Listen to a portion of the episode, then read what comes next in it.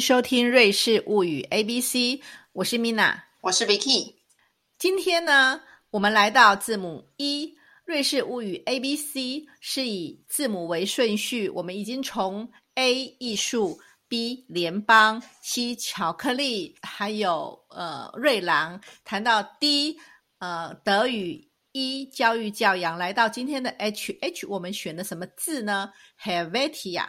为什么选 Helvetia 呢？是的，因为 Helvetia 这个字，如果呃翻成中文就是哈维提亚，那原文就是 Helvetia，就是 H E L V E T I A。然后这个字可能大家觉得呃跟瑞士的国民连接不起来，可是事实上呢，这个字其实是瑞士正式国民的一部分。那而且这个字也。在你来到瑞士旅游的过程中，你会常常看到以这个词为名的，比如说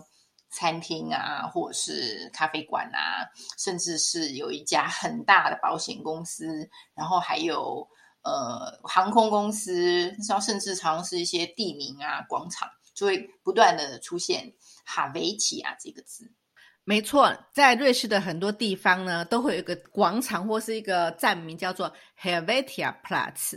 很多人呢，可能都不知道 Helvetia 这个字是跟瑞士息息相关的。为什么会跟瑞士息息相关呢？因为它其实像刚才说，除了它是呃瑞士正式国民的一部分，比如说正式国民应该是。叫做 Confederatio 哈维提卡，所以它其实是哈维提亚这个字的拉丁文哈维提卡，就意思整个整个意思是呃哈维提卡联邦。可是为什么联邦就是联邦就是 Confederatio，然后哈维提卡就是呃回推到两千年前瑞士人的祖先，就是当时呢居住在阿尔卑斯山。这个地区，然后现在瑞士的这个地区有一个部落，那这个部落被称作为哈维提亚部落。这样最原始的名称是哈维提，然后因为一些语言啊字根的演变，就变成哈维提亚。如果大家去到瑞士的首都，就是伯恩，那伯恩有一栋那个联邦大厦，就是我们上一集有介绍过的，就是据说藏了那个。那个呃，黄金的那个联邦大厦广场，那个联邦大厦的整个建筑物的顶端有一个女神，或是呃，你可以叫她女神，或是女士，就是哈维提亚女神或哈维提亚女士。那这个就是以哈维提亚为名，但是在十九世纪的时候呢，把整个国家人格化，然后所创造出来的一个女神的形象，通常她就是。穿着像那种希腊式的那种长袍啦，然后会拿着一支长矛，然后会同时另外一手就拿着一个盾牌，那盾牌上面有一个十字，那个就是瑞士的国徽。所以呢，在整个十九世纪的这种民族主义的浪潮之下，很多国家都创造了，就是把他们整个国家人格化的一些呃形象。那像是法国的那个自由女神啊，或是我们听到日耳曼女神啊，Germany 啊，或是大不列颠女神 Britannia，那这些都是在一种民族主义的那种情怀当中，然后所做出来的一些图像。那瑞士当然也不例外，他们就在。呃，十九世纪的时候推出了他们的哈维提亚女神。其实呢，我们以前呢有学到一些有关于瑞士的历史。那比如说有个 Helvetica Republic 这个东西，嗯，的来源应该也是跟这个有关吧。对对对对对，这个是一个嗯，瑞士的历史上有一个算是蛮屈辱的一页，因为它被嗯，应该是说在十八世纪末十九世纪初的时候呢，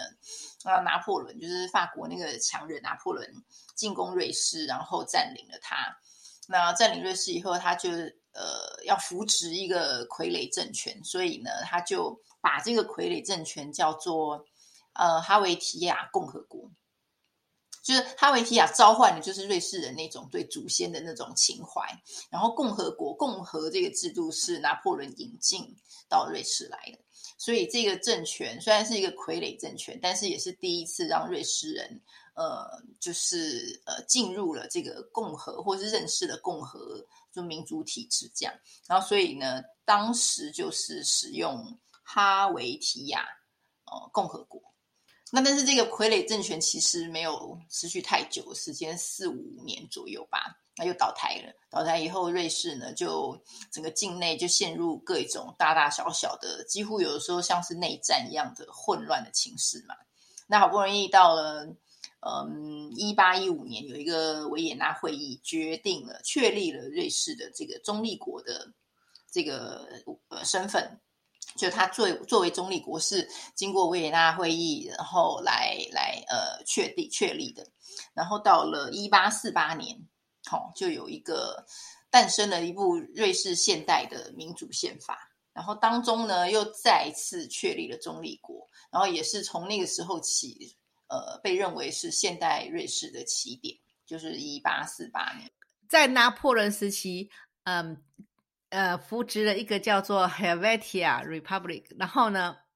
之后呢，他们去把这个字就当成他们的国民，哎，他们不是应该要摆脱屈辱的历史吗？反而就承接了它，所以这个思维模式让我感到，嗯，表示他们跟拿破仑关系还不错，跟法国的关系还不错。我我的想象就是说，它虽然是一个傀儡政权，虽然是一个屈辱历史的一章，可是这个名字。本身就是他们祖先的名号，所以他应该比较接近于说 “take back control”，就是重新夺回对这个字的诠释，对这个词的占有。所以哈维提亚就是会呃，始终都会是指称瑞士的一个词。啊，所以他当时呢，在呃确立他正式国民，就是我们之前也有跟大家分享过，就是瑞士的正式国民不是 Switzerland，是 Confederatio Helvetica，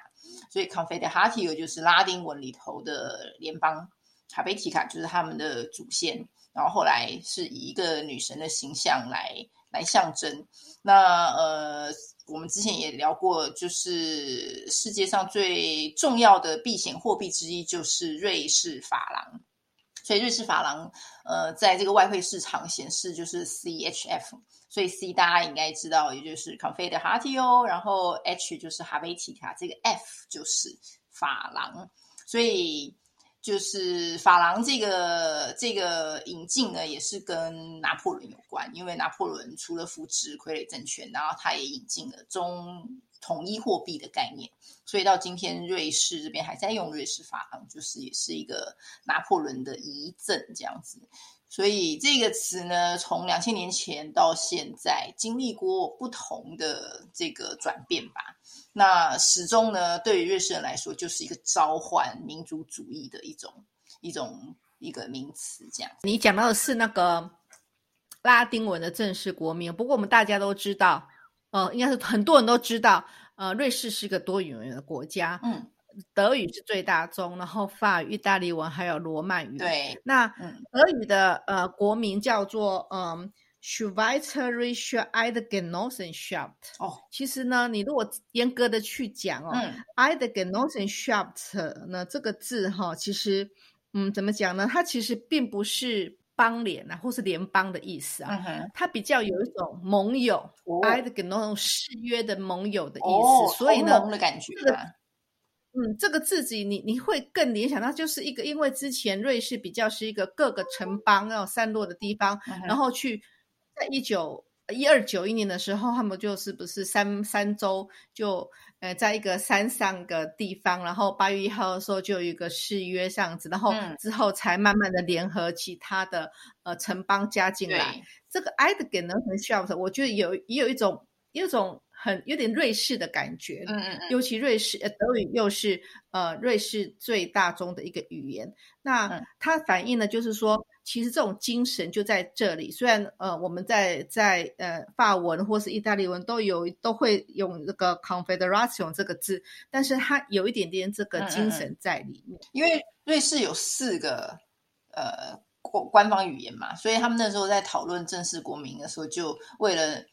不要得罪哪一方，就是你你选德文，你就会得罪其他三方。所以为了要公平起见，就干脆选第五种语言，就是拉丁语来当正式国民。因为拉丁语这个语感本身就是它很古典啊，很古雅，然后它有一种权威感，所以呢，选拉丁文就大家都没有意见。然后像刚才有提到那个三个邦州组成同盟，是一二九一年，好像现在那个文件。又保存在那个博物馆里头，一二九一年的联邦宪章。可是有趣的是，有一些嗯学者呢去考证这个文这个联邦宪章的真实性，就发现说它其实有可能真正的年代是一二九一年之后。那是不是有人为了要强化这个国族的情怀，然后强化这个建国的神话，强化这个邦联形成的那种呃过程呢？去再创造了一个联邦宪章？或者是把它那个说成是当时就一二九一年，大家想想看多早，八八百八百年前，八将近八百年前，然后那一份文件真的到今天都可以保持的这么好吗？所以有一整集的纪录片在讨论联邦宪章的本真性的 authenticity of Bundesbrief，这样。这个议题哈，其实也可以好好讨论。不过谁谁呃，有有有多少人真的会在乎呢？啊，我们现在想的，很多人相信的就是一二九一年的三个人，就是有三个邦啊，嗯，在抗痛呃乌瑞，还有抗痛 Swiss。还有抗痛的 Winter Warden，他们就在那边试盟，然后作为一个呃瑞士建国的一个基础。呃，起码我们到目前都还是在八月一号的时候呢，会庆祝他们的国庆日。你刚刚讲到那个嗯。拿破仑的遗迹呀，就是它带来的副作用哦。除了那个法郎之外啊，还有一个呃，它的副副作用其实是瑞士的国旗啊。嗯，瑞士的国旗呢，你知道之前他们那个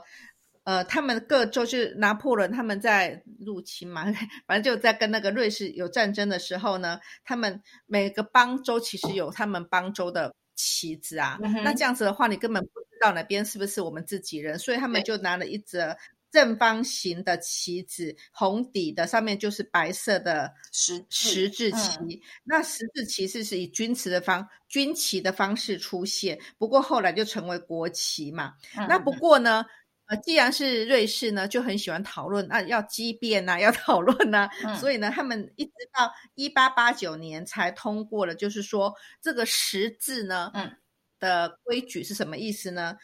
臂长是臂宽的一又六分之一。嗯，不过呢，你知道世界上有两个，呃，只有，呃，只有两个国家的国旗是正方形，除了瑞士之外，还有哪一个呢？梵蒂冈。对，那好，这个是另外一个冷知识。哎，所以呢，但是但是，老实说，你还是有要在有些地方看到，它可能还是有一些方形的旗或正方形。不过严格来讲，他们正式的旗帜是正方正方形才是对的。然后刚才说那个三个邦州歃血为盟的那个地方，其实真的是瑞士的民主圣地。然后那个地方其实真的大家还可以去参观呢，但是是它就是一个平凡无奇的草原。就是一个草地，叫 Hutli。然后其实有有很多人其实会在国庆日的时候呢，就去那边感受一下瑞士民主的起源、民主圣地，叫 Hutli 这个地方。不过那个地方有点难。我还是我曾经在冬天的时候，我还真的去徒步，但是根本就是 Google Navigate 上面看起来就是要花一个小时才走得到，而且是在雪地里面。我又打默默打了退堂鼓。但后来研究一下，其实你可以用。呃，以坐船的方式抵达那个草原，这样子。对，其实不难啦。你坐船去，他们有一条那个瑞士步道啊，你就可以去嘛。然后呢，你就坐船去，然后走上去，没有很远。我还真的在八月号去过，也没有在那边办什么活动啊。你会觉得这是一个很神奇的没有办八月号扮装成当时，那你们也没有观光，也没有节气服装嘛？哎呀，我觉得他们真的不会办活动就是不会在这个重要的，你们把它整个节目大家扮装在那边，就是你知道重现那个历史场景，这样才嗨呀。就没有啊，就好像也没有把它变成什么观光的的的庆典都没有，然后就还是就是这样。可是。可是啊，那那那可是你怎么讲呢？那就是一种素朴的感觉吧，就是说，你知道，就这个地方，那我就故意在这个地方走在这边。不过呢，好像也没有特别的活动，这会不会就是另外一种呃低调的的个性的展现呢？也许会这样子想。嗯，然后那个关于联邦宪章那个那份重要的文件，就是镇国之宝，其实展出的地方也是在那个老三州，呃，好像是 Swiss 那个地方有一个。呃，联邦宪章博物馆，那其实你进去，你就会发现说，它其实有收藏各种宪章，就是就呈现说，不是联邦宪章这一份就是空前绝后。事实上，在那整个时期，就是那个中世纪后期的时候，他们整个瑞士境内，因为它不是一个统一的国家，所以各个邦州有充满各种结盟关系。然后，所以里头那个博物馆里头有很多。呃，不同的那种嗯契约啦、文件啦，然后其实那都很好的呈现出这个国家整个发展的历史。就怎么样从大家各执一词，然后各自靠向其他邻国的强大的势力，有人倒向了意大利有人，倒向法国人，倒向日耳曼，然后最后呃一个一个的从零，然后到今天我们知道有二十六个方舟，所以它整个国族认同的形塑过程是非常漫长而且非常多元的。不过关于认同的问题，我们可以在下一集再来给大家分享。Helvetia 跟瑞士是有关系的，那。到底它跟我们中文有没有在什么地方可以接得上关联呢？应该回到真的好早以前哦，明朝，大家有想过吗？其实哈维提亚这个字已经出现在明朝的中文的著作里头了，因为因为其实那个时候明朝有一些。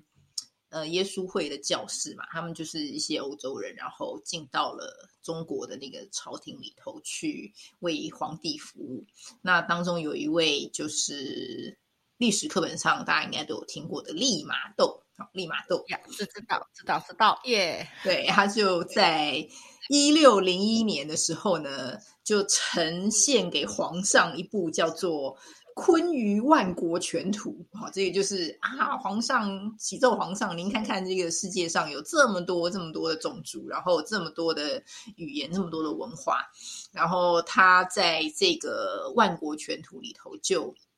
在那个阿尔卑斯山的部分呢，标注用汉字标注苏伊维亚十三郡，所以苏伊维亚这个字很可能推断就是 Switzer。哦，sweet 字，然后十三郡郡对中国人来说，可能就是像我们现在说的邦州啦，就是有十三个在呃苏伊维亚之下的十三个区块这样子。然后它也也也在这个汉字的下面呢，用一些那种符号哈，就是像地图上画山的那些符号标志这个阿尔卑斯山的位置。然后它也还有在这个山区标志了。赫尔乌西亚，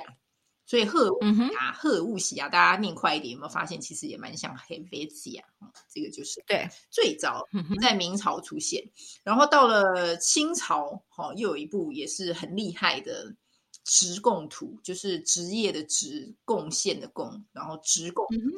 这个是乾隆皇帝，就是大家知道好大喜功的乾隆皇帝呢，他所主导编撰的一部。这个职贡图，那今天也典藏在那个台北的故宫博物院。那其实我有去看过这职贡图，真的非常华丽，真的是非常有趣，因为它就是用很精细的那种工笔绘画，记录了当时就是十八世纪中期这些世界上各地的文化。那当中呢，又再度出现了一个一种呃一种民族，叫做大西洋和乐卫济亚省。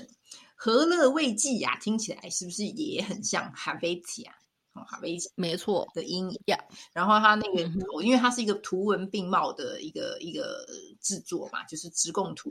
又有画图，然后又有书写，就是一些记录。所以他在这个和乐慰藉啊省里头呢，画出了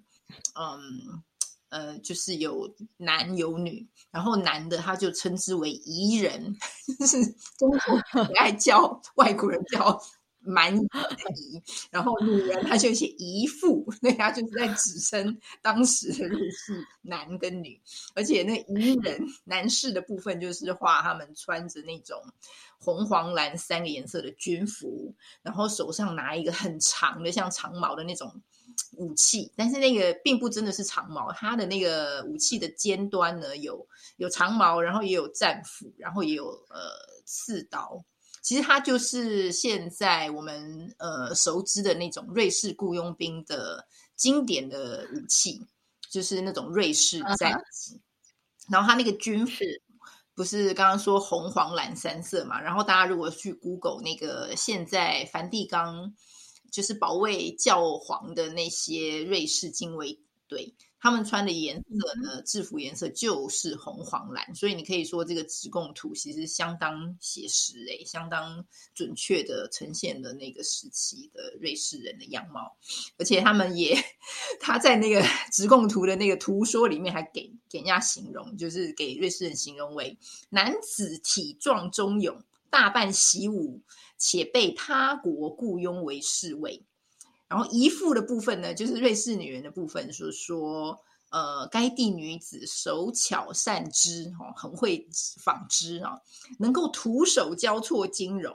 然后讲到那个瑞士这边气候，就是该地虽然山多寒冷。但是遍地有金块，山间养大牛，是不是跟现在我们之前讨论过黄金那集也是蛮像的？之前说那个遍地有金块，所以其实这就是最早出现在中国人眼界当中瑞士人的形象。遍地有金块是不晓得那时候有没有啦。我们讲的是那个因为二战的时候啊，然后我是现在的那个中央。呃，银行他们有储藏金金条吧？对。然后呢？但是牛倒是一直以来就都是，到现在都是回回的扣到我们之前讲到的主题。那刚刚呢，Vicky 讲到的那个